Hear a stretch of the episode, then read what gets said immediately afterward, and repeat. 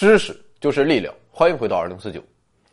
率先打破美俄火星探测双人转的国家是日本。一九九八年七月三日，日本火星探测器“希望号”升空。注意，这个“希望号”不是铁胆火车侠。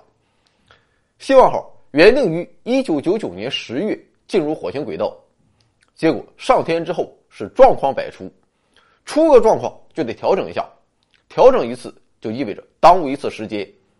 最后跌跌撞撞也没能成功进入火星轨道。二零零三年十二月十四日，希望号飞掠火星，然后流落到了一个周期约两年的日心轨道上。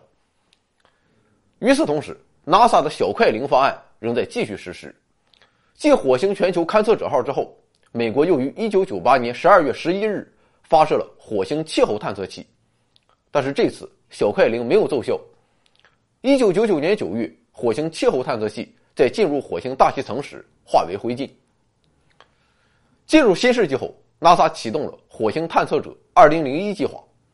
首先登场的是于2001年4月7日发射的2001火星奥德赛号，设计寿命为环绕火星运行三年，结果非常能续，至今仍然在轨运行，任务也扩展至2025年。2001火星奥德赛号的科学目标是。利用探测数据判断火星环境曾经是否适合生命生存，描述火星气候和地质概况，研究潜在的可能会对宇航员造成伤害的辐射危险。在二零零二年，二零零一火星奥德赛号的中子谱仪探测显示，火星表面下含有丰富的氢，由于氢很可能是以水分子的形式存在，所以氢信号的强弱可以间接反映水含量的多少。这一发现。再度勾起了人们对火星生命的遐想。不过，火星上到底有没有水，还得靠更为专业的探测器前去探测。而这一任务便交给了2005年8月12日发射的火星勘测轨道器。2006年3月10日，火星勘测轨道器到达预定火星轨道，成为一枚在火星大气层顶端飞行的轨道器，距火星表面仅300公里。它的主要任务。就是探索火星上水源的历史和分布情况，解答火星上是否诞生过生命，现在是否还有生命存在的问题。如果答案是肯定的，那么就继续探索生命在火星上诞生或消失的原因等一系列问题。除此以外，火星勘测轨道器探测到的火星水源分布信息，也将为未来登陆火星的宇航员提供生存所必须的重要帮助。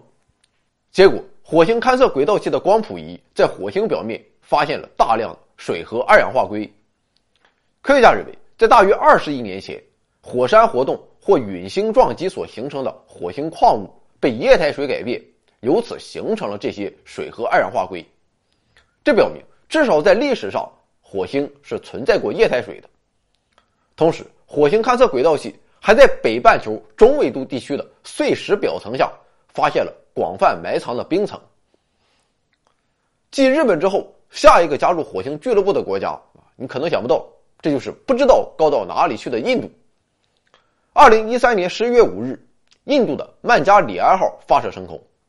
二零一四年九月二十四日，顺利进入火星轨道。虽然印度花钱不多，但曼加里安号此次远行却承担了很多任务，而主要任务则是探测火星大气中是否存在甲烷。并揭示火星如何变成一颗寒冷、干燥的星球。为什么要探测甲烷？原因就在于甲烷可能隐藏着火星曾经存在或可能依然存在生命的线索。也在同一年，二零一三年十一月十八日，NASA 发射了火星大气与挥发物演化探测器。由于名字太长了，所以人们一般将其称为“马文号”。二零一四年九月二十一日，马文号成功进入火星轨道。它的主要使命是对火星上层大气进行精细研究，以帮助科学家揭开火星大气层变得稀薄之谜，以及了解火星大气层的气体逃逸对火星气候与环境演变所产生的影响，进而了解火星大气、气候、液态水和行星宜居性的历史。马文号是美国发射的首个专门执行这一使命的探测器，耗资超过六点七亿美元。二零一五年十一月五日。NASA 发布了马文号的探测成果，结果显示，火星大气逃逸主要由太阳风造成。另外，不时出现的太阳风暴也会产生显著的影响。平均每秒约有一百克的大气被吹走，尤其是在太阳系形成的早期，太阳风暴出现更为频繁。研究发现，当太阳风暴击中火星大气层时，大气逃逸速率会提高约百分之十到百分之二十。总之，这些发现首次以确凿数据的形式揭示了火星大气散逸的速率、路径以及火星大气的演化史，并借此推断出太阳风。正是导致火星大气层和水消失的原因。具体来看，当太阳风剥离了火星的大气之后，火星也失去了它的磁层。接着，宇宙线和紫外线冲击了火星表面，迫使火星表面的水资源逃离到空间中和地层之下。火星表面也逐渐由温暖潮湿变得寒冷干燥，使得这颗星球变得一片荒芜。原本炎热和覆盖流动水的火星表面被彻底改变。由于太阳系诞生初期的太阳风暴要更为猛烈，加之火星缺乏磁场的保护以及自身质量较小的缺陷，所以可以认为，在火星形成之后不久，这颗星球上出现生命的机会便已经不复存在了。而当时，地球上刚刚出现了最原始的微生物。